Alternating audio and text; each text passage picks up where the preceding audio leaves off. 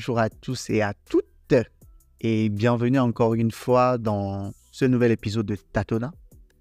Aujourd'hui, nous allons aborder un sujet crucial qui touche de nombreuses vies. On va parler de la dépression. Nos épisodes précédents ont couvert des aspects variés de la vie. On a parlé de la famille à la vie d'adulte, de l'amour de soi aux relations humaines. Et aujourd'hui, nous nous plongeons dans une discussion cruciale sur la santé mentale. Dans notre quête de compréhension, nous allons entendre des histoires sincères, des expériences et des conseils sur la dépression et comment notre génération en nous compose avec ces défis. Restez avec nous pour une conversation profonde et significative. Et bien sûr, si vous ou quelqu'un que vous connaissez avez besoin d'aide, n'hésitez pas à chercher du soutien. Vous écoutez Tatona, le podcast qui décrypte les sujets de notre société. Que vous soyez un jeune en quête d'inspiration, un auditeur curieux ou simplement quelqu'un qui souhaite mieux comprendre les défis de notre génération, vous êtes au bon endroit. Ici, on explore les sujets de notre société tels que la famille, la vie d'adulte, les enjeux sociétaux, la culture et bien plus encore. Je suis votre hôte, Audrey Rode, et bienvenue dans cet épisode. Aujourd'hui, j'ai le plaisir d'accueillir deux invités incroyables qui sont prêtes, parce que c'est des femmes, à partager des perspectives qui vont secouer un peu notre vision de la dépression. Attachez bien vos ceintures, c'est tâtonnant, là où les conversations sont vibrantes, honnêtes et pleines de vie. Bienvenue encore une fois à bord de cette aventure de l'esprit. Je suis ravi d'accueillir nos invités du jour, Mayos et Dr Elodie. Je vais laisser la parole à ces deux charmantes demoiselles de se présenter. Bonjour, bonsoir. Moi, c'est Mayose. Je suis une jeune femme de 26 ans qui vit en Belgique. Je suis d'origine rwandaise. Euh, je suis une vraie passionnée de la psychologie et du développement personnel. J'ai d'ailleurs un podcast intitulé La maïosité où j'aborde tous ces sujets, notamment la dépression. Et donc, je suis très contente d'être là aujourd'hui pour pouvoir euh, discuter de cela euh, sur ce podcast. Et euh, je trouve que c'est un sujet super important qui est vraiment de plus en plus présent dans notre société et qui mérite euh, toute notre attention. Salut, moi c'est Elodie, 34 ans, médecin, rhumatologue avec précision. Camerounaise vivant actuellement en France dans le cadre de mes études toujours passionnée par la littérature, l'écriture et également le sujet sur la dépression qui touche particulièrement tout le monde et je me sens beaucoup plus concernée. Je suis contente de rejoindre Audrey et Mayotte sur ce podcast. Merci d'avoir accepté de venir partager avec vous et avec nos éditeurs et auditrices de Tatona euh, votre expérience sur la dépression. Vous savez euh, mieux que moi qu'aujourd'hui, euh, l'un des problèmes de notre société, de notre génération, et qu'on est souvent dans un contexte un peu plus agréable, c'est la dépression. Donc on se dit, ah, c'est la maladie des blancs ou c'est quelque chose qui ne nous touche pas. Et moi, j'ai envie de poser une première question. Euh, j'ai envie de savoir comment vous, personnellement, vous définirez la dépression à partir de votre propre expérience. Parce qu'aujourd'hui, quand on vous dit la dépression, c'est quoi? Qu'est-ce que vous répondrez à quelqu'un qui me pose cette question-là? Euh, Pour ma part, je dirais que la dépression est une maladie comme une autre qui fait partie intégrante de mon quotidien. Donc, je dirais que c'est une maladie comme une autre qu'on peut soigner. Pour moi, je dirais que la dépression, c'est un état d'être. Euh, je pense c'est également une maladie euh, et il y en a différents types en fonction de la gravité, notamment. Et il y a des dépressions qui ne sont pas forcément considérées pathologiques. Mais avant tout, pour moi, c'est vraiment un état d'être. Parce que quand je trouve qu'on va vite vers la maladie, du coup, il y a la notion de la médication qui entre en compte. Et beaucoup de gens ont peur en fait de la dépression parce que justement, comme on leur dit c'est une maladie, donc dans leur tête, maladie c'est très grave, donc je prends des médicaments, qu'est-ce que c'est, c'est dangereux. Ils commencent en fait, euh, j'ai l'impression d'en avoir peur, de un, et de deux aussi, ça peut faire en sorte que quand eux ils se sentent, ils ont une dépression qui peut être vue comme légère, ils vont pas penser qu'ils en ont une parce qu'ils vont se dire oh je me sens pas malade donc pour moi c'est vraiment euh, un état d'être qui varie euh, selon la gravité et euh, peut-être même l'intensité. Et mais c'est un état en tout cas dans lequel en fait je vais peut-être utiliser des mots un peu perchés selon certains mais En tout cas, c'est un état dans lequel euh, l'énergie de vie nous a comme quittés et euh, que l'on manque de vitalité et euh, le manque de désir, que l'on manque de joie en fait. donc c'est vraiment ainsi que je définirais la dépression. Ok, ok. merci, merci pour la, la, définition. Je pense que je, je, vais rester un peu avec Elodie. quand Elodie, tu me parles de, de maladie, parce que, voilà, comme euh, Mayos l'a dit, on a peur. Aujourd'hui, quand on dit quelqu'un est malade, on a cette peur-là de dire Ah ouais, je vais prendre des médicaments, etc. Est-ce que euh, tu penses que aujourd'hui, dans notre société, euh, cette maladie-là, comme tu le définis, a un impact sur notre génération? Thomas, oui, je crois qu'elle a un impact. Et je crois que moi, je l'ai définie comme un médecin mais comme Mayotte l'a dit, c'est également un état d'esprit. Et je trouve qu'elle a un impact dans notre société en général, surtout chez les jeunes, parce que elle est responsable de plein de mots, en fait, déjà. Et tout compte fait, en plus d'être un état d'être, pour arriver à cet état d'être et pour arriver à la dépression, on passe par plusieurs étapes. Et je crois que les personnes préfèrent se, se réfugier à l'intérieur, au milieu de ces étapes, avant de parler de la dépression. Et de plus en plus, je crois qu'avec nos différentes expériences et les gens qu'on connaît, il y a plein de gens qui passent par la dépression. Bon, c'est pas toujours de la dépression, peut-être c'est de la déprime. Ce que j'aurais dit en fait. Euh, quand, quand, tu parles de, de, de déprime et de dépression, est-ce que tu peux nous donner un peu, c'est quoi la nuance entre ces deux mots-là? Euh, On mélange souvent les pinceaux, comme on dit. Est-ce que c'est la même chose? Je dirais que la déprime, c'est comme un état de cafard, en fait. Quand on dit généralement tu as du cafard, juste euh, la tristesse, en général, c'est comme ça que ça commence. Et la dépression englobe, la tristesse, la fatigue et plein de petits mots en général, qui poussent parfois certaines personnes qu'on met sous décrètement. C'est comme ça que je le dis, décrirais pour une personne lambda qui ne connaît pas la dépression ou la déprime je ne pourrais pas utiliser aussi trop de termes techniques, n'étant pas psychiatre ou psychologue aussi, donc je pourrais pas mal employer, mais en résumé, pour moi, la, la déprime, c'est juste de la tristesse. C'est un cafard qu'on a, c'est généralement passager et on s'en relève, alors que la déprime peut entraîner une dépression aussi. Ok. nuance. Ok. Merci pour l'éclaircissement parce que moi, personnellement, c'est deux choses que je mélange. Hein. euh, Mayos, est-ce que tu as quelque chose à ajouter par rapport à ce que Elodie a dit, par rapport à cette nuance Et toi, comment toi, tu vois un peu aujourd'hui cet impact-là euh, sur notre génération et la société en général? Ah oui, euh, en fait, c'est totalement ça. Euh, la déprime et la dépression peuvent être distinguées, même si la déprime, en fait, souvent, les gens l'appellent aussi une dépression brève. Il y a également des dépressions saisonnières euh, qui arrivent souvent en hiver et euh, qui sont moins connues en Europe, mais qui sont par exemple très connues au Canada parce que c'est limite un phénomène société. parce qu'ils ont des, un hiver très long, très froid, qui amène à l'isolation, donc qui justement fait apparaître ces, ces, épisodes de dépression. Et puis, il y a des troubles dépressifs. Et là, ça, c'est vraiment quand ça devient beaucoup plus grave. Et puis, on a encore du coup des troubles anxieux avec de la dépression donc des euh, troubles des PTSD. Et ça, c'est un autre niveau. Mais donc, je pense que malheureusement, la vulgarisation, en fait, a fait que euh, ça amène des malentendus. Et encore une fois, c'est peut-être moi personnellement, même si je comprends tout à fait Elodie euh, en tant que médecin, c'est vrai qu'elle a une certaine, j'ai envie de dire, déontologie à avoir, etc. mais moi, en tout cas, je fais le choix dans mes partages, etc., de ne pas vraiment utiliser le mot maladie pour pas euh, amener les gens directement euh, justement à la considération de toute cette gravité qui font que j'ai l'impression que ça les amène plus dans un mouvement de fuite que de confrontation. Euh, alors oui, l'impact, c'est énorme, hein. c'est vraiment énorme.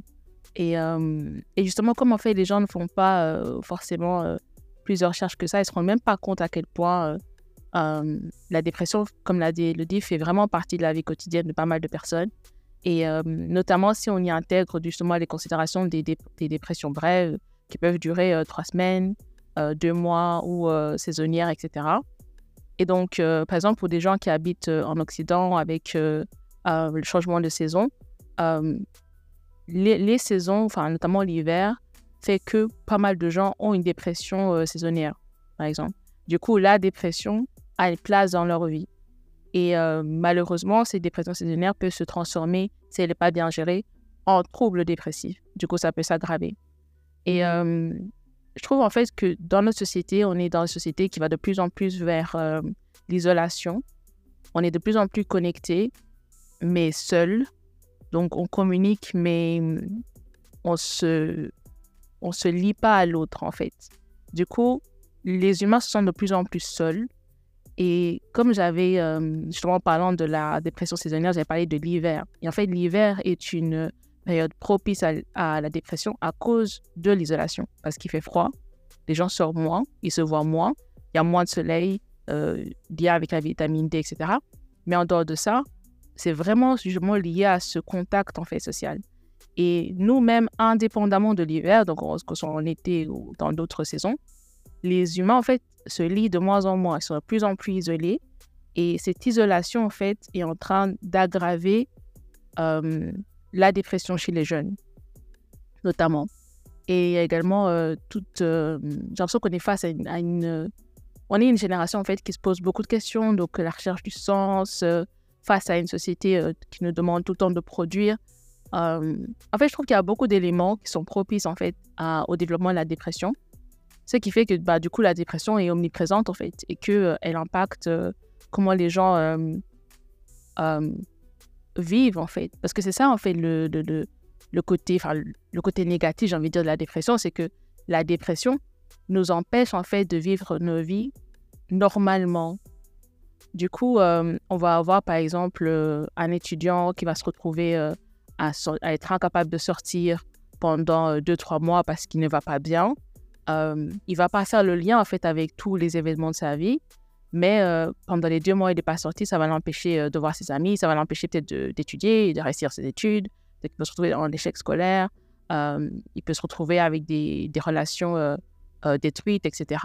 Et en fait, le, le côté vraiment dangereux de la dépression, c'est le fait que ça t'arrête, en fait. Du coup, ça arrête ta vie, ça arrête tes projets, ça arrête tes relations. Et tu peux, après la dépression, parce que du coup, ça, ça finit quand même par passer pour beaucoup de gens, les gens se retrouvent face à une vie euh, en lambeaux. Vous voyez? Et, et, et c'est ça qui fait que du coup, euh, c'est un sujet qui est important parce que malheureusement, quand les gens commencent en fait à faire de la dépression, ils, ils recommencent en fait. Ça devient euh, récurrent parce que si après une phase dépressive, bah, tu te retrouves avec une vie en lambeaux, il bah, faut reconstruire. Mais l'état de ta vie en fait provoquer encore la dépression. Parce que tu te rends compte, bah, tu n'as plus d'amis. Euh, tu te rends compte, bah, tu as raté tes études, enfin, as échoué euh, dans tes études, euh, etc., etc. Et du coup, bah, cela, tout cela est propice au fait que tu es encore une autre phase de dépression. Donc moi, je trouve que la dépression est vraiment omniprésente et ça va pas s'arrêter malheureusement parce que, comme j'ai dit, il y a beaucoup trop d'éléments dans notre société qui en fait sont propices à, son développement. Et du coup, pour moi, c'est un sujet qui doit être vulgarisé, mais malheureusement, c'est un tabou parce que c'est un peu une honte. Les gens lient le fait de tomber dans une dépression au fait d'être faible. Euh, parce que comme j'ai dit, ça t'empêche de faire des choses et les gens en face de toi peuvent ne pas comprendre. Donc du coup, c'est quelque chose qui ne se voit pas. C'est pas une blessure sur ta jambe, c'est pas, c'est pas une maladie qu'on peut voir au microscope. Donc ça ne se voit pas, ça ne se touche pas, ça ne se sent pas, mais ça t'empêche d'agir et il faut que tu sois capable de communiquer ça aux autres. Et du coup, euh, l'incompréhension des autres, bah, ça te reflète un peu une, une forme de négation de ton état. Et donc, toi-même, tu te remets en question. Et puis, tu commences à dire peut-être que c'est juste que je suis faible. Et, euh, et du coup, tu finis dans la honte, etc. etc. Ok, c'est super intéressant tout ce que tu as dit parce que ce que je retiens vers la fin, c'est cette notion de, de dire qu'on peut vivre euh, une dépression à la suite d'une dépression. Euh, du moment où on se rend compte que euh, on a été dans une dépression et que on se, on se donne les moyens pour pouvoir euh, vaincre ça. Et je, vais, rester toujours avec toi. Aujourd'hui, tu as touché également du doigt des problèmes qu'on rencontre dans la société. Je, vais revenir un peu plus dans un contexte africain parce que toi, dans la présentation au début, tu as des origines rwandaises, mais tu, habites en Belgique. Et on sait tous bien que les deux écosystèmes, ce pas les mêmes écosystèmes.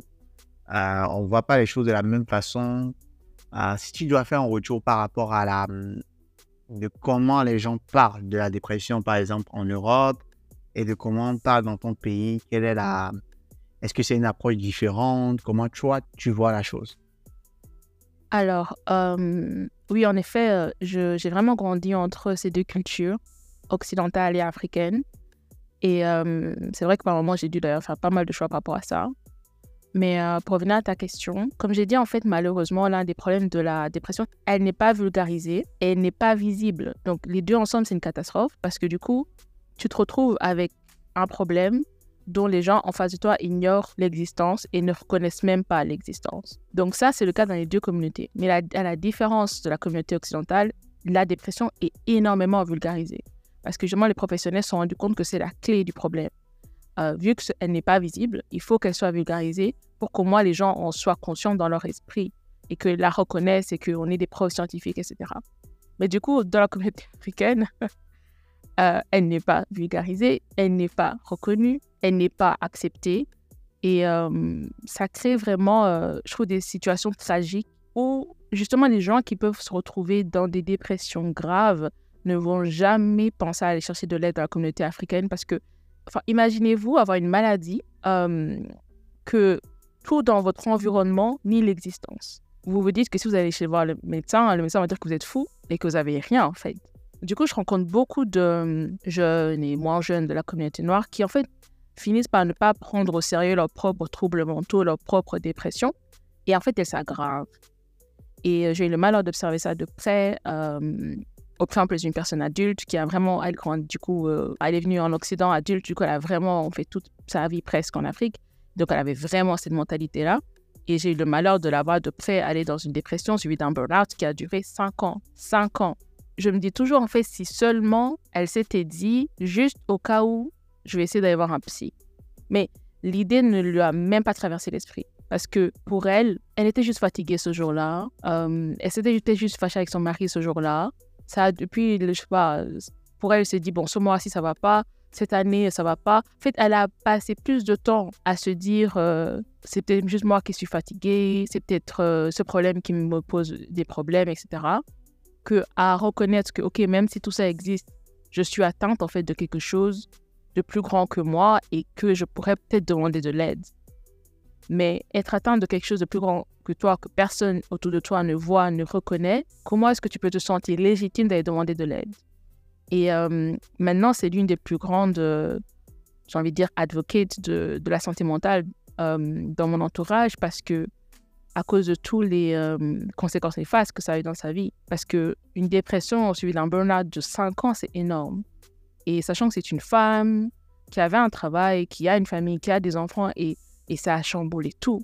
Et ça a eu des conséquences et des impacts aussi bien sur son partenaire, sur les enfants, sur toute la famille. Et je me dis toujours, tout ça est parti du fait que justement, ce n'est pas vulgarisé. Du coup, ce n'est pas accepté, mais c'est lié à beaucoup d'autres choses, je pense. Euh, c'est lié, je pense, au paradigme africain. Euh, et même la perplexité que les Africains ont par rapport à la science. Je trouve que les Africains croient en la science quand ça les arrange. Donc, euh, c'est assez complexe. Mais, euh, mais bon, voilà. Moi, je pense vraiment que l'une des choses à faire, surtout dans notre communauté, du coup, c'est vraiment euh, de vulgariser ça. Parce que c'est la seule manière de rendre ça réel, parce qu'encore une fois, c'est pas visible. Donc, enfin, les conséquences sont visibles, mais la maladie elle-même, non. Quoi. Ok, ok. Je, je, je, vais revenir maintenant un peu à Elodie, qui est, qui est très silencieuse. Euh, et c'est là, bon, ça s'adresse un peu à vous deux. Euh, je suppose que, voilà, dans votre parcours de vie, euh, vous avez eu à vivre des expériences liées soit à la déprime ou à la dépression. Moi, ce que j'ai envie de savoir aujourd'hui, c'était quoi les signes révélateurs pour vous que quelque chose n'allait pas dans votre vie sur le plan mental et comment vous avez vécu tout ça, etc.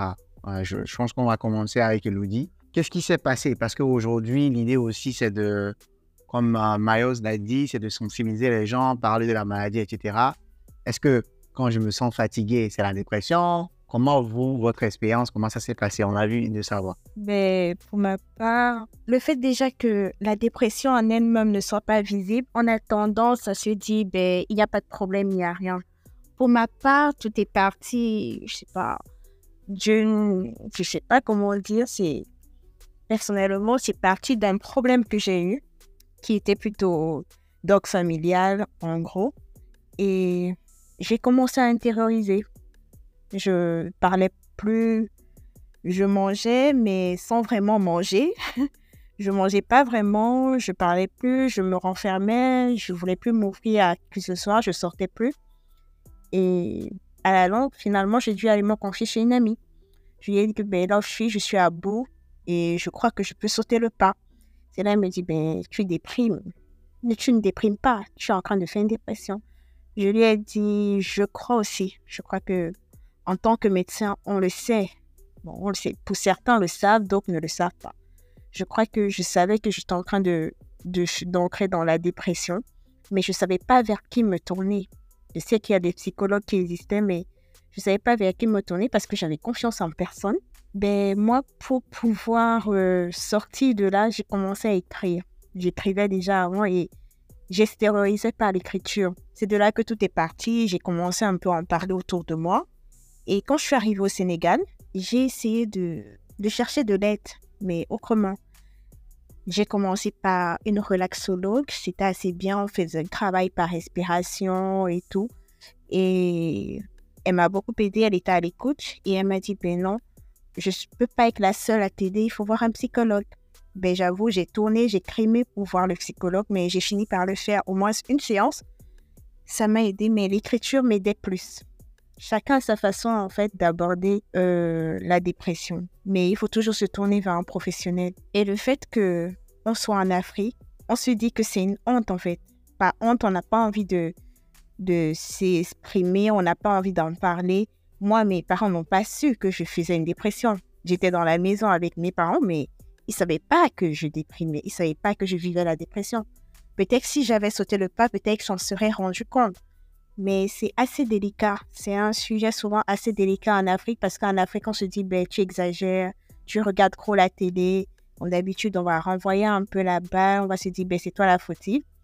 Et pour moi, je trouve que les gens trouvent que la dépression, c'est comme être un enfant pourri gâté parce qu'ils se disent, ben, tu te plains beaucoup, tu n'as pas de soucis, tout le monde en a. Mais chacun a sa façon aussi d'aborder ses soucis et de s'exprimer en fait. Pour moi, c'est de là que tout est parti. Ok, donc du coup, euh, est-ce que c'est le fait que tu es médecin qui t'a aidé ou bien euh, c'est parce que voilà, arrivé un moment, tu sentais que, écoute, il y a un problème avec moi, avec ma personne et que ça n'allait pas et tout? Et avant que tu ne répondes à la question, euh, tu as touché du doigt quelque chose de très important dans nos communautés africaines. Donc, il y a ce problème de confiance en d'autres personnes, dans le fait d'aller se confier à des personnes. Et comme tu as dit, il y a beaucoup de jeunes aujourd'hui qui se disent Ah, euh, si je pars me confier à telle personne, telle personne va utiliser cette information, soit ne va pas me croire, ça c'est un, ou soit utiliser cette information voilà, pour me nuire ou me détruire. Comment tu vois, par exemple, euh, voilà, tu as tout ça en fait ben, Je crois que parce que j'étais médecin, je peux dire c'est ça, et j'étais bien entourée est-ce que si tu as un bon entourage, tu as des amis assez proches à qui tu peux en parler et qui te soutiennent, je crois que ça peut également aider, même si tu vois un professionnel. Il y a aussi l'entourage qui aide, qui t'aide à t'en sortir. Donc, du coup, il y a ça. Et dans notre communauté africaine, pour être honnête, c'est considéré comme une honte en fait.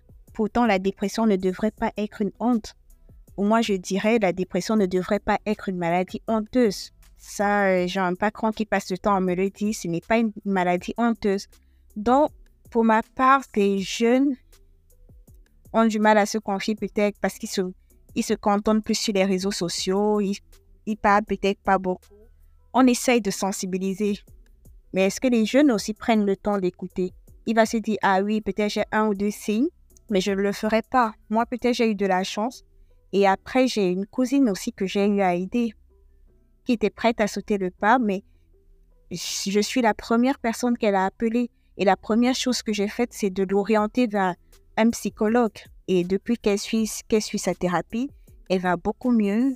Elle a retrouvé la joie de vivre. Donc, euh, je crois que c'est de pouvoir trouver la bonne personne. La confiance aussi, ça. Trouver, avoir, avoir confiance à la bonne personne ou aux bonnes personnes. Je crois que c'est D'accord. Il y a quelque chose que tu as dit, Elodie, qui est juste magnifique à mes yeux. Euh, c'est euh, que la dépression ne devrait pas être une maladie honteuse. Et, euh, et comme j'avais justement dit précédemment, c'est vraiment ça, en fait. L'un des problèmes qu'on rencontre, c'est cette honte, tu vois. Et, et c'est incroyable que tu en parles. Parce qu'en fait, le truc, c'est que, comme je disais, c'est lié notamment au fait que ça ne se voit pas, mais c'est lié notamment également, je trouve, à la science et au fait de comprendre ce que c'est. Parce que comme tu l'as dit, en fait, c'est quelque chose, les gens vont penser que c'est ton esprit qui est faible. Les gens vont penser que euh, tu fais des caprices, en fait. Les gens vont penser que euh, c'est toi qui te permets euh, d'arrêter, c'est toi qui te permets de te sentir mal. Donc, il y a vraiment cette, j'ai envie de dire, incompréhension et méconnaissance, en fait, du problème. Parce que la dépression n'est pas quelque chose sur lequel on a du pouvoir. Ce n'est pas, pas quelque chose sur lequel notre esprit dit aujourd'hui je suis fatigué, je me sens pas bien, j'arrête. La dépression, en fait, c'est un mécanisme, en fait, j'ai envie de dire, euh, naturel, en fait, hein, de notre organisme. Quand on est arrivé, comme tu l'as dit, à bout. Et en fait, la dépression, c'est une manière pour notre corps et notre esprit de nous dire j'en peux plus. Je n'ai plus rien, je n'ai plus de force à donner, je n'ai plus rien à donner, je ne peux plus tenir, en fait. Et il s'arrête. Et en fait, ce que les gens ne comprennent pas dans ça, c'est que quand il s'arrête, toi, en fait, en tant que personne, tu n'as même plus ton mot à dire, en fait. Parce que les gens qui sont en pleine dépression, ils se réveillent le matin, ils ouvrent les yeux le matin. Même la force de sortir, de sortir du lit, ils ne l'ont pas, en fait. Et c'est pas qu'ils ne le veuillent pas, parce que les gens font ce lien avec la volonté, mais ça n'a rien à voir avec la volonté. Ça a à voir avec l'énergie, en fait. Ça a à voir avec ce que tu es ou pas capable de faire et indépendamment de ta volonté. Et, euh, comme je dis, oui, il faut qu'on on, vulgarise, mais aussi dans le sens de, partager un peu plus le mécanisme scientifique derrière et d'expliquer aux gens que ce n'est pas euh, que je fais des caprices, c'est pas euh, que mon esprit est faible et que donc je dois en avoir honte.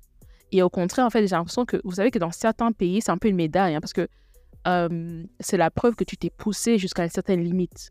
Par exemple, le fait que dans les communautés asiatiques, il y a beaucoup de dépressions. Et, en Occident, on en parle, etc. Mais pour beaucoup d'Asiatiques, c'est juste, c'est un mode de vie, en fait. Parce que c'est limite pour dire, je me suis poussé à bout, j'ai vécu une dépression, mais je l'ai passée.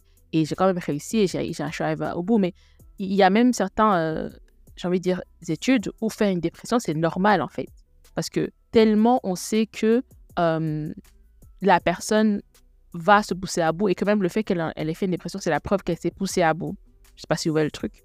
Mais donc, en fait, je trouve que ça reste toujours une honte, hein, entre guillemets. Mais je trouve encore que ça dépend euh, des milieux.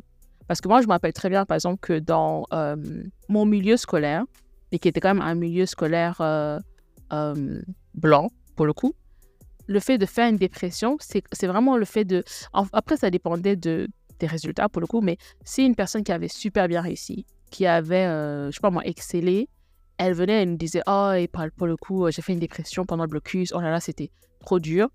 Mais en fait, c'est entendu comme Ah, ouais, ouais. Moi, ce que je voulais dire, en tout cas, comme ah, Elodie l'a dit, c'est que euh, ce n'est pas quelque chose dont on doit avoir honte parce que ce n'est pas parce que on est en dépression qu'on a un esprit faible, pas du tout. C'est juste que notre corps n'en peut plus, notre esprit n'en peut plus et il s'arrête en fait. Et notre volonté n'a plus de pouvoir sur ça. Et euh, j'ai l'impression que si on vulgarise un peu plus ça, les gens auront plus, en fait, euh, moins, enfin, ils auront moins honte de pouvoir le dire. Parce que moi, en tout cas, quand ça m'est arrivé, personnellement, et que je l'ai dit, j'ai pris la peine d'expliquer aux gens, en fait. Et euh, de dire, d'abord ma mère qui me disait, mais t'es trop feignante quand tu sors pas du lit. Je disais, ce n'est pas que je veux pas sortir de ce lit, mais je n'en ai pas la force, je n'y arrive pas. Et bien sûr, comme tous les mères africaines, elles ne comprenaient pas. Et, et comme Elodie l'a dit, c'était des caprices. Après, ça dépend de ta personnalité, je pense, pour le coup, et euh, de l'environnement dans lequel tu as grandi aussi, parce que personnellement, je euh, j'ai pas eu cette peur du psy, par exemple. J'ai pas eu ce problème de, de, manque de confiance par rapport aux professionnels. Bien au contraire, je me suis sentie beaucoup plus en confiance avec un professionnel qu'avec des amis, même ma famille, et je n'en ai pas parlé ni à mes amis, ni à ma famille, et j'ai directement pris euh, rendez-vous chez un psychologue, et j'ai commencé ma thérapie. Et, euh, et c'est quand, justement, en thérapie, j'ai appris à mieux communiquer ce qui m'arrivait que j'ai essayé de communiquer ça avec les autres. Euh, après, je ne sais pas trop à quoi c'est dû. Ça peut être dû à la personnalité, mais je pense également dû au fait que, encore une fois, je pense qu'il y a un peu une confiance en la déontologie. En fait, je me suis toujours dit, le professionnel, il est lié par euh, le secret professionnel. Euh, S'il parle, je peux le poursuivre en justice. Genre, euh, pour moi, c'est sérieux, c'est lourd, c'est grave. Alors qu'un ami, le jour où il veut, parler, il parle. Et qu'est-ce que, je- que je peux faire? Rien. Donc, je sais pas, je me suis toujours senti personnellement plus en confiance avec un professionnel qu'avec mes proches ou autres, pour rebondir, en fait, je crois que c'est là où je vais revenir sur la confiance. Comme tu dis, ça dépend de l'environnement. Moi, peut-être sur le euh, j'étais enfant unique pendant longtemps. Donc, euh, t'as pas forcément les seules personnes les plus proches que tu as, ce sont peut-être tes amis en dehors de ton père et ta mère. Donc, moi, je crois que c'était ça. J'avais un cercle assez restreint en qui je pouvais facilement m'ouvrir et tout. Mais comme tu dis, la base, c'est d'aller se confier à un- un professionnel. Et c'est l'idéal, en fait. Au moins, tu sais aussi, il, a, il essaye aussi de canaliser tout ce que tu vas sortir. Ça te permet parce que le fait aussi de, de le dire à un ami, oui, tu l'as dit, mais est-ce que tu te sens libre aussi? Il y a ces paramètres qui jouent. Là, je crois que c'est le médecin qui parle, ce n'est plus mon expérience. Et le professionnel saura comment te guider.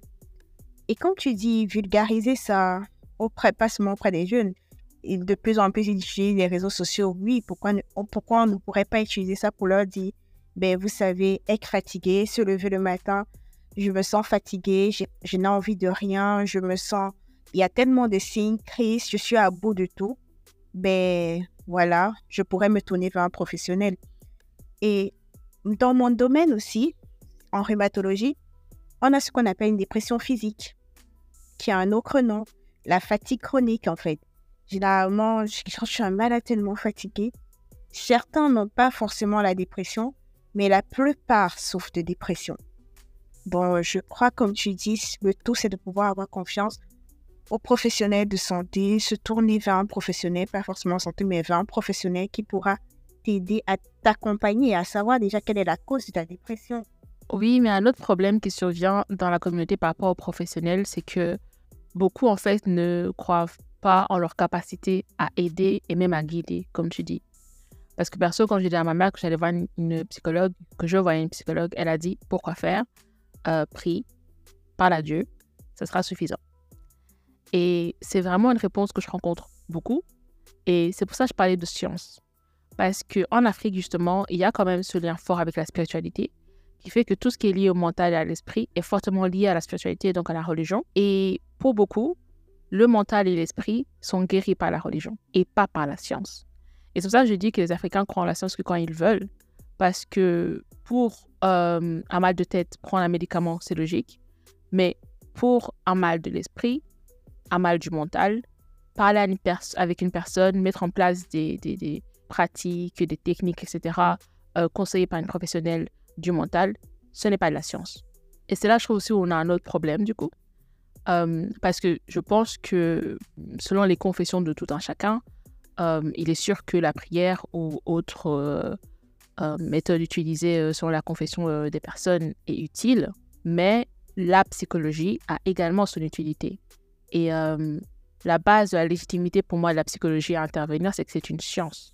Et que, aux mêmes bases que on croit en la science pharmacologique qui fait que on croit en l'effet d'un médicament sur euh, un mal de tête, pour moi, j'aimerais en fait qu'on comprenne que c'est la même méthodologie qui est derrière le développement de, de compréhension en fait du mental.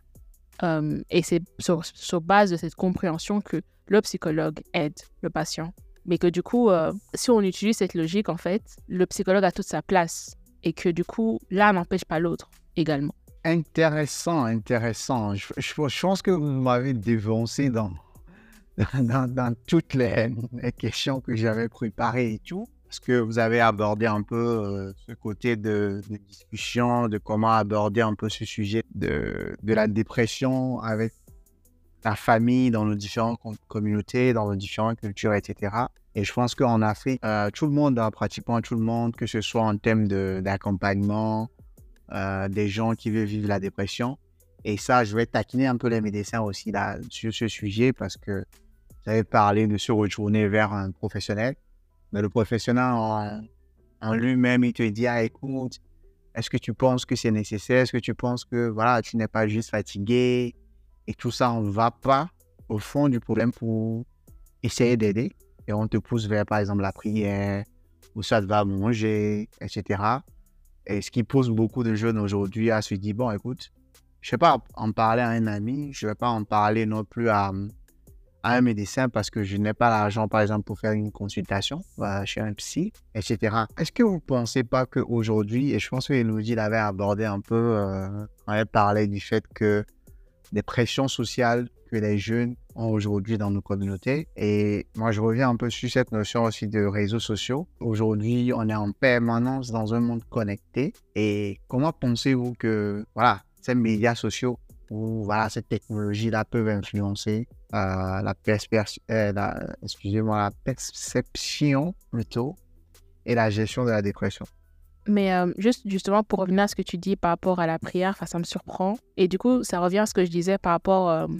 parce que je pense que du coup, tu nous parles de l'expérience en Afrique. Et ça, c'est quelque chose qui ne se verrait jamais ici, enfin en Europe. et en fait, tout ça est juste basé sur la perception qu'on a de la psychologie, en fait. Parce que du coup, même pour un médecin qui fait de la science en Afrique, la psychologie n'est pas une science. Pause, et du coup, euh, encore une fois. Ou pas? Toi qui as exercé en Afrique avant de d'exercer aujourd'hui en France et tout, est-ce que tu confirmes ou pas? Faut, faut défendre tes collègues. Hein? Je défends mes collègues. Non, ça ancre également dans une science. pour ma part, c'est également une science. C'est... Je ne peux pas seulement dire que c'est un état d'esprit.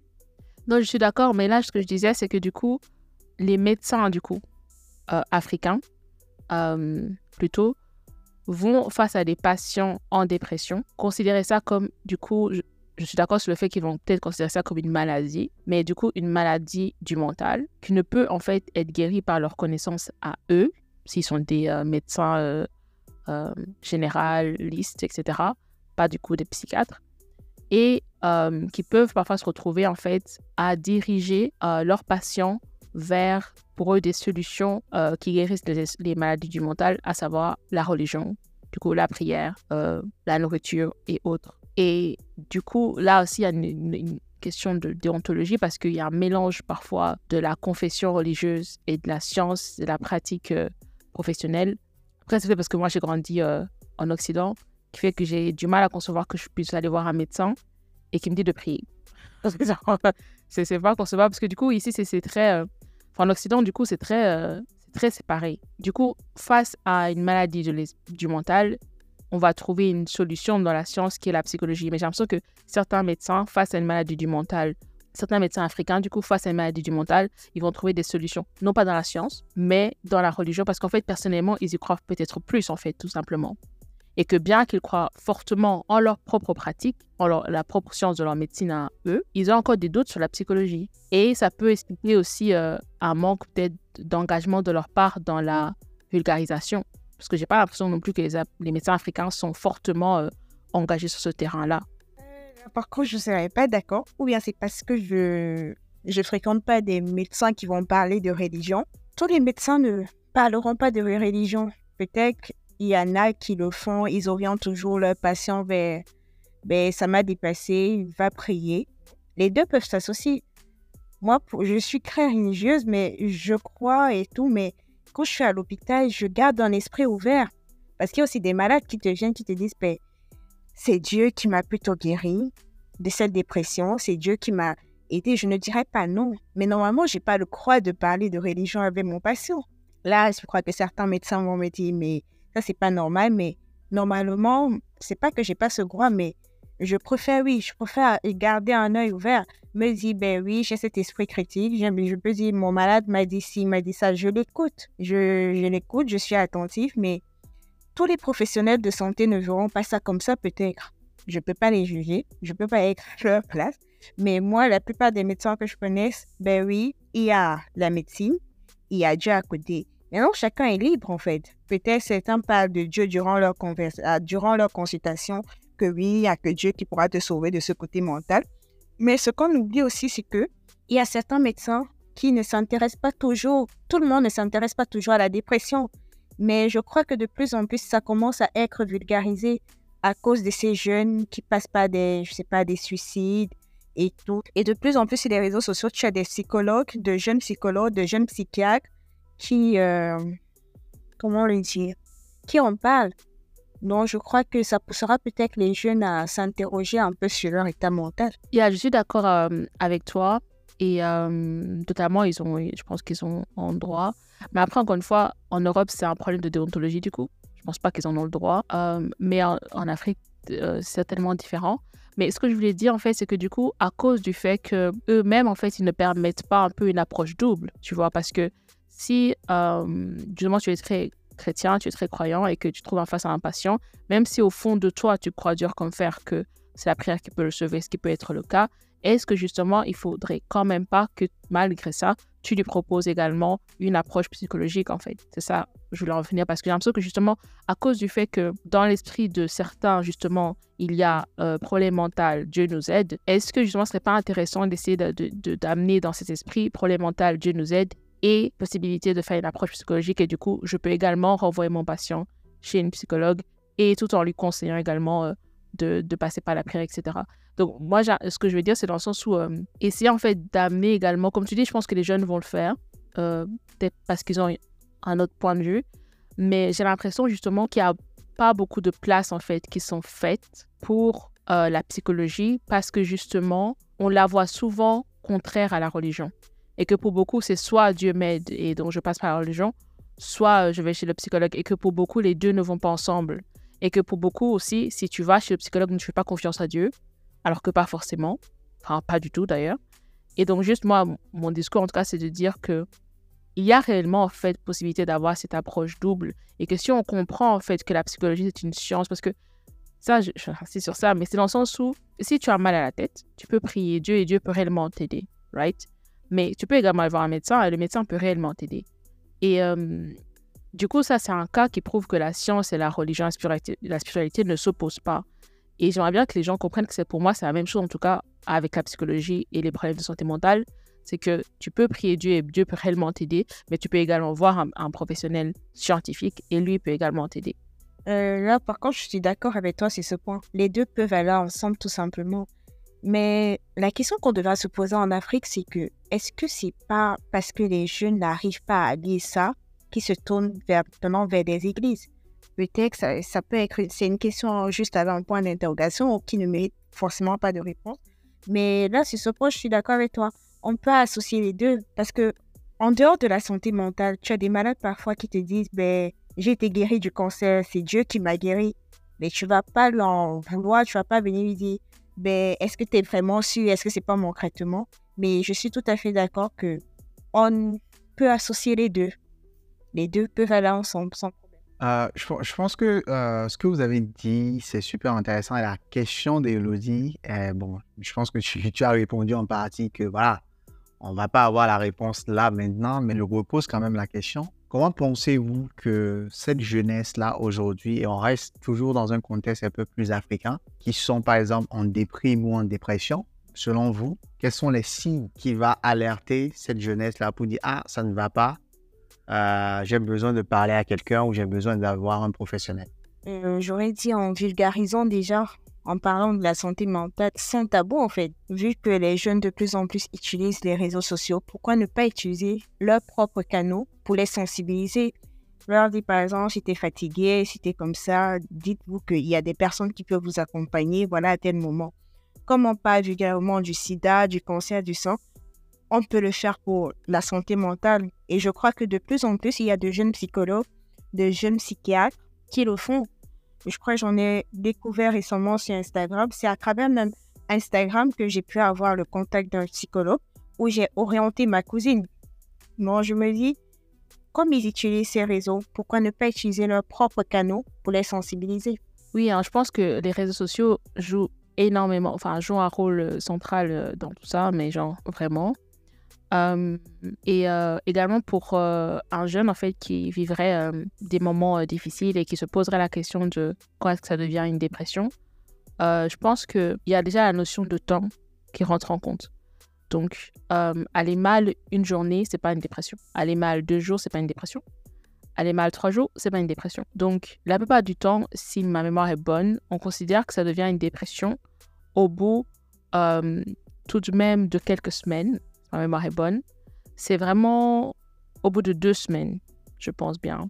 que euh, on va commencer à dire ah c'est peut-être une dépression et encore là c'est une dépression brève. Donc la dépression en fait c'est vraiment quelque chose qui dure dans le temps. Euh, la plupart du temps c'est quelque chose qui va durer des mois, qui peut durer des années. Et euh, donc ce n'est pas juste un épisode de je suis fatigué aujourd'hui, mais demain je me réveille je vais bien. Hier c'était pas une dépression, c'était juste de la fatigue.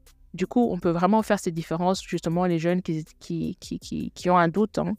Euh, il faut vraiment voir sur combien de temps tu n'as pas été capable de sortir de chez toi, combien de temps tu n'as pas été capable de sortir de ton lit. Si ça fait deux semaines, commence-toi à t'inquiéter. Donc, il y a le premier paramètre pour moi qui est le temps. Et de deux, c'est la notion de volonté. La dépression, comme j'ai dit, c'est vraiment, tu as l'impression que c'est comme si ton, ton bac euh, d'eau rempli de volonté, là, on l'a vidé. Genre, il reste plus rien. Tu, même aller prendre une douche, c'est compliqué. Te brosser les dents, c'est compliqué. Même pour certains, manger, c'est compliqué. Lever les draps de, ton lit, c'est compliqué. Donc, il y a vraiment une baisse énorme euh, dans ta capacité à faire des actions volontaires. Et euh, voilà, donc c'est vraiment, tu as du mal en fait, en tout cas à faire des choses que tu, dois, tu que tu devrais être en train de faire, qui demandent de la volonté, donc tu as du mal à t'y mettre. De deux, et de trois, un autre signe qui est très, très, très, très euh, significatif, c'est l'hygiène de vie. La plupart du temps, quand tu vois que ton hygiène de vie commence à se dégrader, c'est qu'il y a un problème en général. Euh, si pendant une semaine, ton hygiène de vie s'est dégradée, c'est qu'il y avait un souci, tu les balles, quelque chose de travail, etc. Mais donc, comme j'ai dit, ça dure une semaine, c'est pas forcément la dépression. Mais si pendant un mois, tu vois que ça fait, tu te laves de plus en plus irrégulièrement, euh, vraiment ton, ton hygiène corporelle est, est, en train de se dégrader, euh, ta santé se dégrade, tu te nourris mal. Euh, donc, beaucoup aussi, parfois, lié à la dépression, peut faire de la boulimie, de l'anorexie. Et euh, à cause justement des troubles alimentaires qui peuvent survenir dans le fait de perdre un rythme d'alimentation régulière. Donc, soit ils se mettent à manger trop à cause des émotions, soit justement ils coupent. Et donc, il y en a qui, peuvent avoir des moments, passer une journée sans manger parce qu'ils n'ont pas été capables de sortir du lit, par exemple. Donc, du coup, là, on peut lier plusieurs choses. Il y a un manque de, volonté, euh, incapable de faire ce qu'on a envie de faire. Et euh, en plus de ça, même notre hygiène de vie, c'est des choses quand même en fait qu'on a profondément ancrées en nous. Et l'hygiène de vie est un bon signe du coup parce que la plupart du temps, c'est des gestes qu'on a appris depuis l'enfance. Donc c'est des actes en fait qui sont devenus, euh, qui sont entrés en fait dans le segment involontaire de notre fonctionnement. Pour beaucoup de gens, enfin, on se brosse les dents. ça ne demande pas beaucoup de volonté, d'organisation, de planification pour se brosser les dents, ni pour se laver, ni pour s'habiller on le fait depuis qu'on a 5 ans, même moins pour certains, et donc euh, c'est la vie, c'est comme ça. Donc quand en fait on est dans des moments où même ces actes-là qui ne demandent habituellement presque pas de volonté, on est incapable de les faire, c'est vraiment le signe que on est en train de toucher le fond, qu'il ne reste pas grand-chose. Et, euh, et, que du coup là on est en train d'aller dans une zone euh, danger. Et si en plus ça dure Là, la plupart du temps, quand ça dure euh, quelque chose comme trois mois, là, on est vraiment, vraiment, vraiment, vraiment, vraiment dans une dépression qui peut aller tendre vers du pathologique. Euh, donc, moi, en tout cas, s'il y a un jeune qui se pose des questions, qui se dit, je vais pas bien en ce moment, mais je suis pas sûr si j'ai une dépression, je dirais depuis combien de temps ça dure, de un, est-ce que tu es capable de faire des choses que tu, tu devrais être en train de faire? Est-ce que tu es capable de sortir de ton lit? Tu es capable d'aller à l'école? Tu es capable de sortir de la maison? Est-ce que tu es capable de te nourrir, etc. Et de trois, qu'en est-il de ton hygiène de vie? Qu'en est-il de tes habitudes? Est-ce que tu restes nu toute la journée parce que tu es incapable de, t'habiller? Est-ce que tes vêtements sont en train de, s'empiler parce que tu ne les as pas lavés depuis? Est-ce que ta maison est en train de puer? Parce que... Enfin, en fait, c'est vraiment des choses en fait que les gens vont voir euh, sans comprendre euh, les conséquences. Et une autre chose que je peux dire, c'est que souvent, on le dit souvent, mais notre, euh, le lieu où on vit, son apparence reflète en fait souvent l'état de notre, de notre esprit, de notre mental. Donc, quand vous êtes dans un endroit qui commence à s'encombrer, commence à salir, vous commencez à avoir des, piles de vêtements partout, de la vaisselle pas faite, ça commence vraiment à devenir un chaos, sachez que dans votre esprit, c'est peut-être la même chose. En tout cas, il faut vraiment essayer de voir en fait ces signaux-là et ce sont des signaux en fait de dégradation de votre esprit.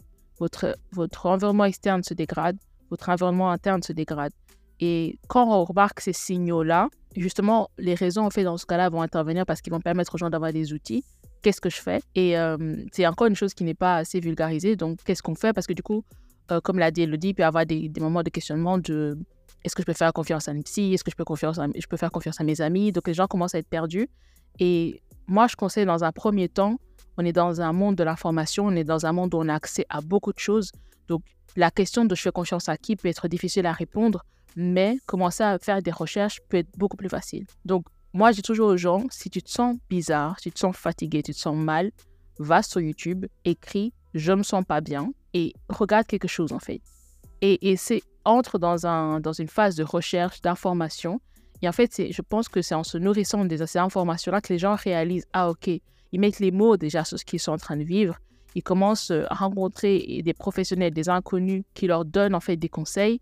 Et, euh, et, du coup, en fait, ils ont accès à des conseils. Et dans ce cas, ils n'ont pas eu besoin d'aller raconter leurs problèmes à quelqu'un pour qu'on leur donne ces conseils-là. Et je trouve que c'est ça qui est super bien avec Internet et YouTube et des vidéos. Tu, tu vois des vraies personnes. Et euh, je trouve que c'est encore mieux parfois quand ce n'est pas des professionnels parce que du coup, euh, les professionnels parfois peuvent utiliser des termes, avoir une approche très scientifique, méthodique, qui peut être compliquée pour certains. Mais quand tu tombes sur une vidéo d'une personne qui te ressemble, qui a ton âge et qui est en train de te parler de son expérience, c'est plus facile de relate, c'est plus facile de, se sentir concerné, de, de, se reconnaître en fait dans l'autre et de se dire ah peut-être moi aussi j'ai ça. Et petit à petit on creuse, on creuse et puis à un moment donné, je trouve que les gens ont assez confiance en fait en se disant je suis pas la seule personne qui souffre. J'ai vu 20 euh, vidéos de personnes qui souffrent comme moi. Ils ont, ils me ressemblent, ils ont le même âge que moi, etc. Je suis pas folle, je suis pas fou. Il se passe vraiment quelque chose. Et j'ai l'impression que ça peut donner en fait confiance à la personne qu'elle se dise ok je vais faire le pas et je vais aller chercher de l'aide. Donc, euh, en tout cas, c'est ce que je dirais euh, par rapport à ça. J'adore. Tu veux pas que je t'engage ensuite dans ma future clinique comme psychologue? Pourquoi pas hein? Je suis ouverte euh, aux opportunités en tout cas. en tout cas, c'est super intéressant hein, parce que voilà, je pense que tu as, tu as donné beaucoup de conseils hein, en termes de et, moi, la partie que je retiens, c'est notamment euh, cette partie où tu parlais de YouTube. Et je pense que ça aussi, c'est un autre problème et je pense qu'on aura à aborder ça dans d'autres épisodes, d'aller à la recherche de l'information. Et comme moi je dis d'habitude, euh, il faut que Google soit votre meilleur ami. Dans le sens où quand j'ai besoin d'une information, je vais sur Google ou je rentre dans une phase de recherche, comme tu as dit. Mais je pense que cette jeunesse aujourd'hui a ce problème-là d'aller chercher l'information. Et bon, je sais pas, je sais que les gens vont me tirer dessus, etc., euh, dans, les commentaires et tout, mais je pense que c'est un réel problème qui fait qu'on ne va pas forcément aller vers l'information. On s'attend à ce que l'information euh, vienne vers nous et ce qui est dommage après à, gérer. Euh, je pense qu'on s'approche de la fin parce que voilà, là, on a beaucoup discuté, vous avez parlé de, de pas mal de choses. Euh, ce que je retiens également, c'est que la dépression, aujourd'hui, peut toucher n'importe qui. Euh, que tu sois jeune, peu importe l'âge qu'on a, on peut être touché par la dépression ou la déprime. Euh, la question que j'ai posée, c'est comment vous pensez que notre société peut-elle mieux soutenir ceux qui luttent contre la dépression sans stigmatiser? Parce qu'aujourd'hui, le, problème qu'on a dans nos sociétés africaines, c'est bon, est-ce qu'en soi c'est une maladie? Est-ce que c'est un problème? Euh, Tu n'as pas besoin d'avoir. Et la phrase qu'on nous sort souvent, c'est euh, pourquoi tu as le problème des blancs La dépression, c'est pour les blancs.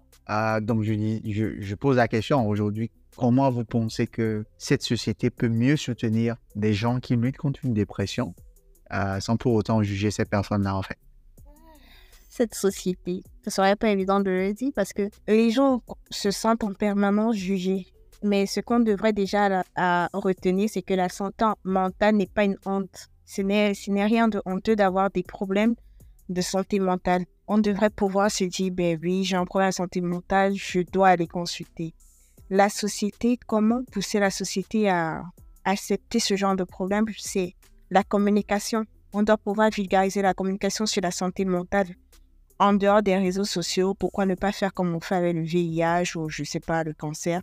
Pourquoi ne pas également en parler aux informations? De plus en plus, ici en Occident, c'est ce qu'on fait.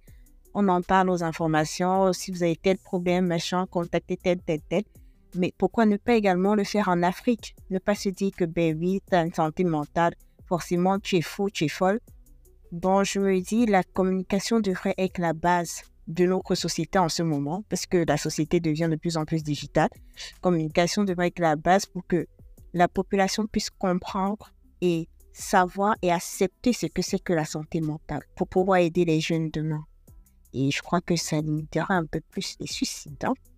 Euh, oui, je suis totalement euh, d'accord avec toi. Et si je pouvais donner euh, des conseils à une personne qui, qui aurait une personne qui déprime dans son entourage, euh, qui voudrait euh, soutenir cette personne, aider ces personnes sans euh, la juger ou sans qu'elle se sente jugée ou même soutenir des gens qu'on ne connaît pas.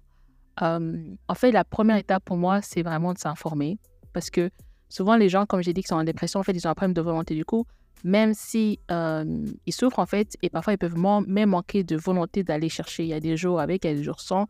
Ils peuvent traverser des phases où vraiment, même le fait d'aller sur Internet, ils n'y arrivent pas. Parce que souvent, aussi, euh, la dépression peut être suivie de, de beaucoup de phases d'évasion, de, de gens qui se dissocient de leur corps.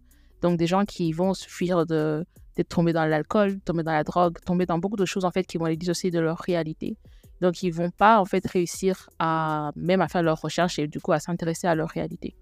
Et une chose qu'on peut faire, en fait, c'est vraiment nous-mêmes s'intéresser, en fait, à ce sujet. Nous-mêmes savoir ce que c'est, savoir comment le reconnaître, parce que parfois, on peut même reconnaître la dépression chez un proche avant même que le proche en question s'en soit rendu compte. Et pour moi, on peut aider cette personne ainsi. Donc vraiment s'informer et euh, comprendre ce que c'est, comprendre c'est quoi les signes, euh, comprendre. En fait, du coup, quand on comprend soi-même euh, c'est quoi et qu'en fait et qu'on travaille sur nous-mêmes notre la perception qu'on a de la dépression, ça fait qu'on va pas, on va rarement faire en sorte que l'autre ait honte parce que nous-mêmes on a travaillé sur cette honte qu'on a. Parce qu'on se dit, en fait, non, c'est pas, euh, comme elle a dit, Elodie, c'est pas une maladie dont on doit avoir honte, en fait. J'ai lu, euh, j'ai fait des recherches, j'ai compris que c'est vraiment euh, quelque chose qui n'est pas de la, de la volonté de la personne. euh, et c'est quelque chose que la personne traverse, malheureusement.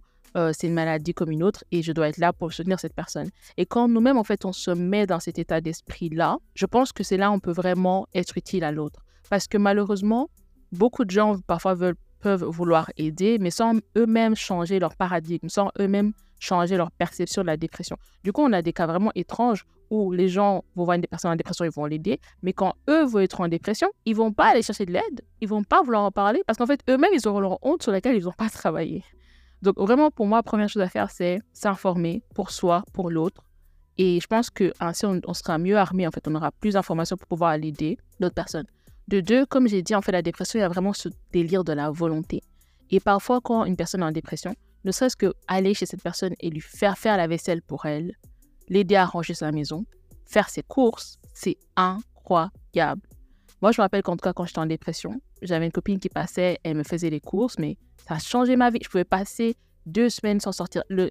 Quand je pensais au fait que je devais aller sortir pour faire mes courses, j'étais au bout de mon univers. Enfin, j'étais au bout de ma vie. Et ne serait-ce que le fait qu'elle prenait son temps pour aller me faire les courses, en fait, c'était un tel soulagement. Et du coup, en fait, pour moi, c'était un soutien de sa part parce que elle n'était pas là en train de me dire, mais tu devrais être capable d'aller faire tes courses, tu devrais être capable de sortir de chez toi, comment c'est que tu n'y arrives pas? Non, elle était en mode, tu n'y arrives pas, je comprends et je t'aide en fait. Je t'aide en améliorant ton quotidien, en faisant des choses que tu n'es pas actuellement capable de faire. Et, euh, et pour moi, c'est vraiment euh, un des actes en fait de dignité que l'on peut rendre à la personne parce que, euh, en fait, c'est un peu, on reconnaît son incapacité et on la juge pas, on l'aide, on, on- vient, on, passe du temps avec la personne si c'est dans ses capacités, on l'aide à faire sa vaisselle, on l'aide à nettoyer sa maison, on fait ses courses si possible, etc. Et en fait, ainsi, on soulage la personne parce que l'une des choses qu'on a quand on est en dépression, c'est qu'on est rempli de honte, en fait, justement. On est rempli de honte par rapport à nous-mêmes, par rapport à tout ce qu'on n'est pas capable de faire. Et euh, le fait qu'une personne dans notre, dans notre entourage, en fait, nous facilite ça, nous soulage ça, ça peut vraiment être une manière de nous soutenir.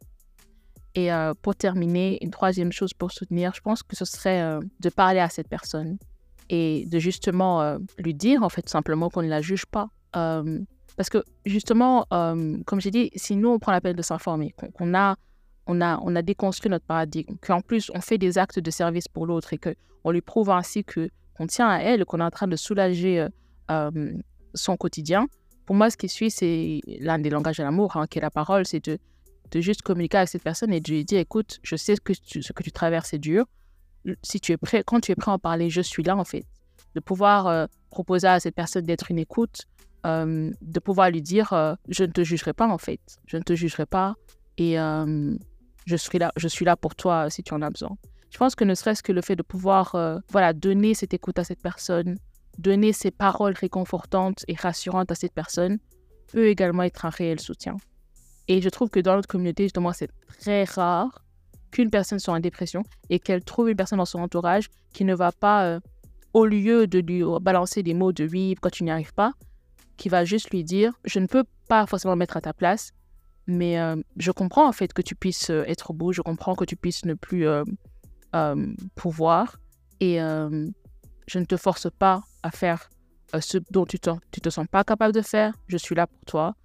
ma porte sera toujours ouverte, mes oreilles sont toujours là pour te donner de, l'écoute et, et, je tiens à toi et tout ça ne, ne diminue pas ta valeur à mes yeux et etc. Donc ces paroles, après bon, c'est peut-être lié à notre culture, pas beaucoup de, de manifestations d'affection, etc. Mais le problème, c'est que quand une personne passe par la dépression, ça, c'est l'une des choses dont elle a le plus besoin parce qu'elle est vidée, en fait. Elle est vidée. Et du coup, il faut la, faut la remplir. Il faut la remplir d'actes de service, pour la remplir de paroles fortifiantes, etc. Et je pense qu'on le fait mieux, d'autant plus on le fait mieux quand nous-mêmes, on a déconstruit notre paradigme et que ça vient du cœur, parce qu'on s'est informé, parce que nous-mêmes, on a pris la peine de comprendre ce que c'est. Merci beaucoup, merci beaucoup les, les, filles. Je pense que euh, le sujet de la dépression, c'est vraiment vaste et si on veut rester aborder tous les, tous les contours du, sujet, on ne va pas s'en sortir euh, ce soir. Euh, une toute dernière question avant de vous laisser. En ce qui concerne aujourd'hui ce cheminement vers la guérison, et là, je, parlais un peu de vous, de, vos expériences, des, choses qui vous ont marqué. Euh, quelles sont pour vous des stratégies ou des ressources que vous recommanderiez à, ceux qui cherchent de l'aide aujourd'hui Ces personnes ou un auditeur ou une auditrice qui nous suit actuellement, euh, qui traverse cette phase-là de dépression, euh, est-ce que vous pouvez partager bon, vos stratégies qui ont marché ou des ressources que vous avez utilisées que vous pouvez recommander à ces personnes-là? Comme conseil, déjà, c'est d'aller consulter, de voir un professionnel. Et ce serait déjà un début, en fait. Le premier pas vers la guérison, c'est de voir un professionnel. Moi, j'avoue, j'avais commencé par mon cercle restreint. C'était, pour moi, c'était un premier pas et je crois que j'étais assez jeune. Mais après, j'ai vu un professionnel et ça m'a aidé. Et j'ai continué également avec l'écriture où j'ai fini par écrire, où je crois que j'ai eu à écrire un recueil poétique où j'ai même parlé un peu de dépression, un peu de mon vécu. Et je crois que chacun a sa façon de gérer. Moi, c'était l'écriture. J'ai totalement extériorisé. J'ai continué à parler. Je voyais également un relaxologue et ça me faisait du bien. Mais quand je suis vraiment plus mal, parce qu'il y a des périodes où on va vraiment mal. Je suis passée par des phases de boulimie. Après, tu reprends ta vie, tu te dis, ben voilà.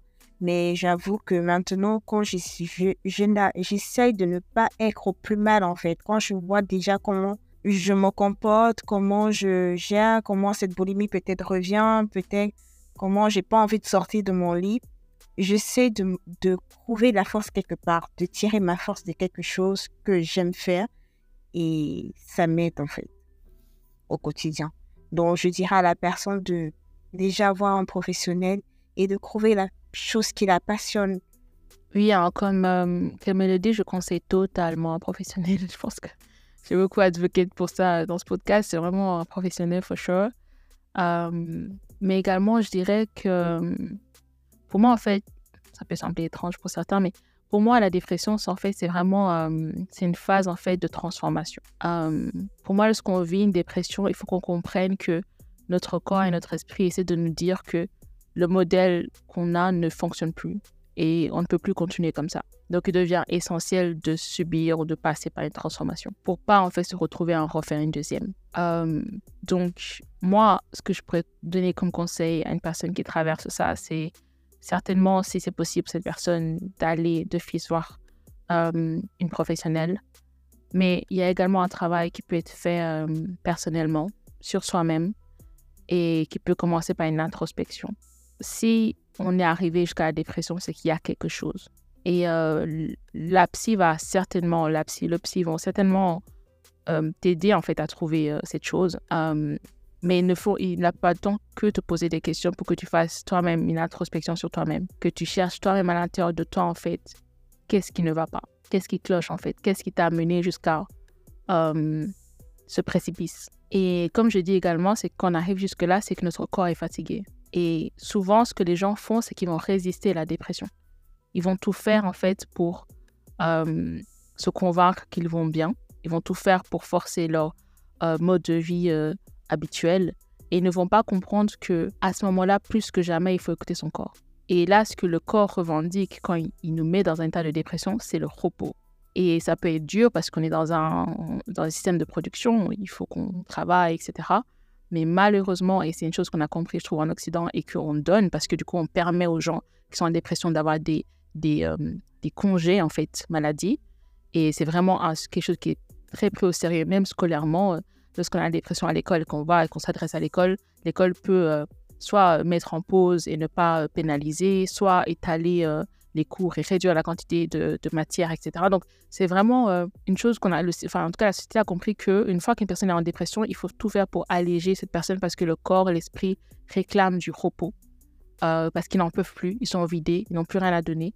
Donc, il faut vraiment pas, et je sais que c'est un peu contradictif, parce que les gens se disent non, je ne peux pas me le permettre, mais malheureusement, plus on pose, en fait, plus on aggrave la situation. Alors que dès le début, quand on voit les signaux et qu'on se met dans un état de repos et qu'on permet en fait à notre corps en fait de se reposer, euh, on peut justement, justement alléger en fait euh, la gravité euh, d'une quelconque dépression. Mais en tout cas, je dirais, pour la personne qui traverse cette dépression, vraiment accueille-la, accueille cette, cette, étape de ta vie, cette phase de, de ta vie et accueille le repos qui doit venir avec et entre également dans un processus d'introspection, entre dans un accompagnement avec un professionnel, une psy, une thérapeute et autres.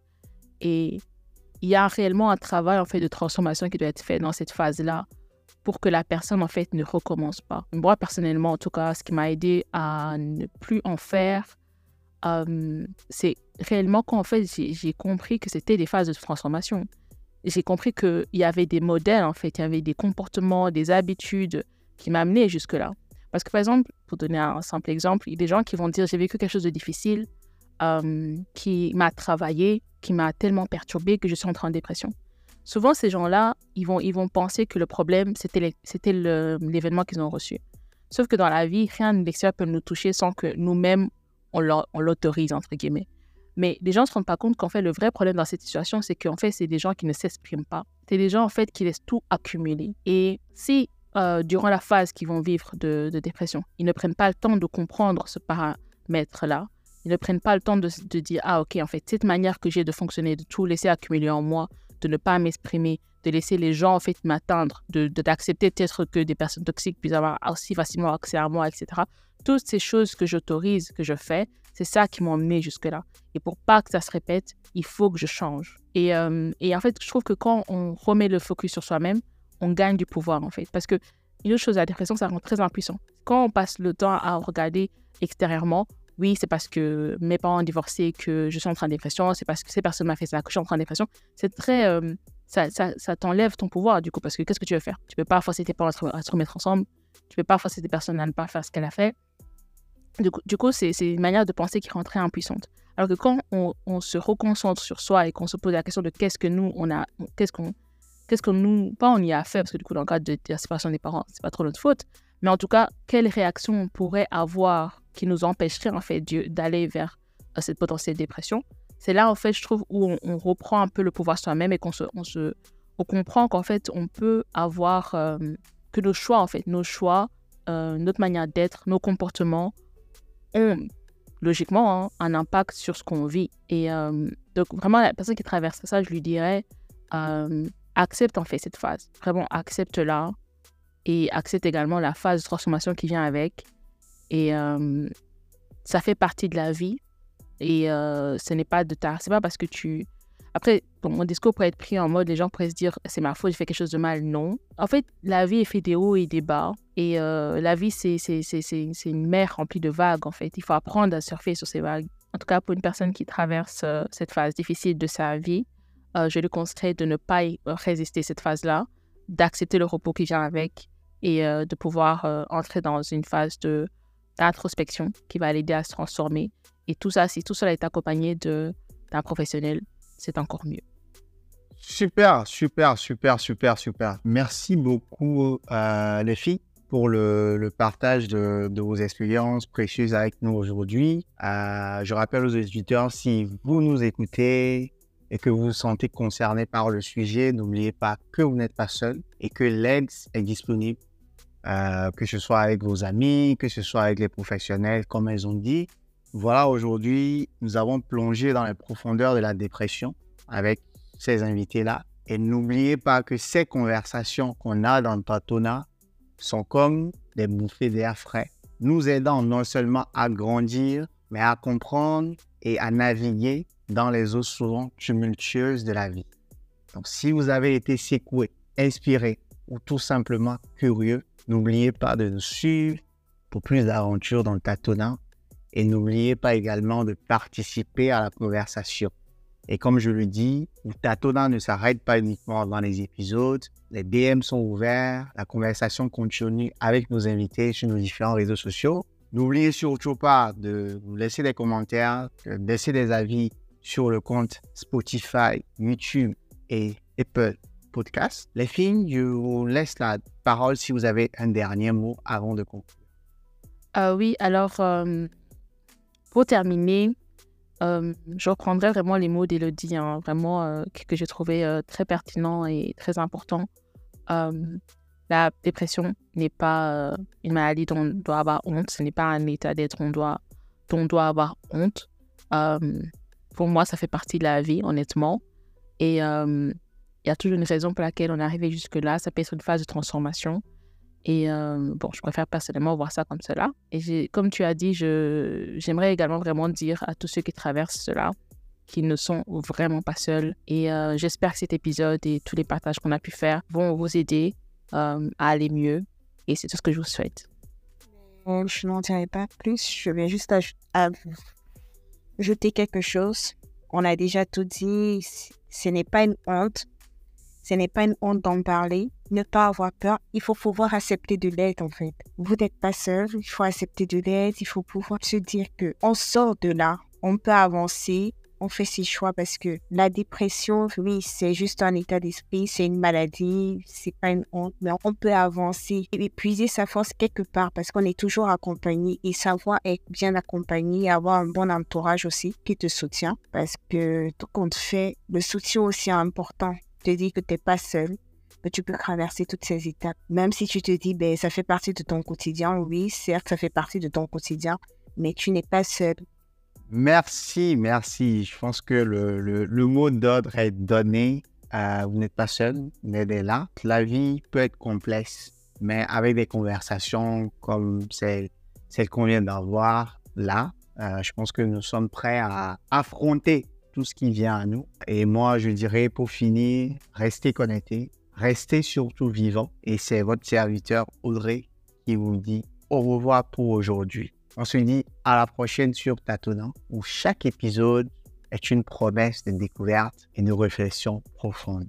Prenez soin de vous et à très vite dans Tâtonnant, là où la parole se libère et se transforme.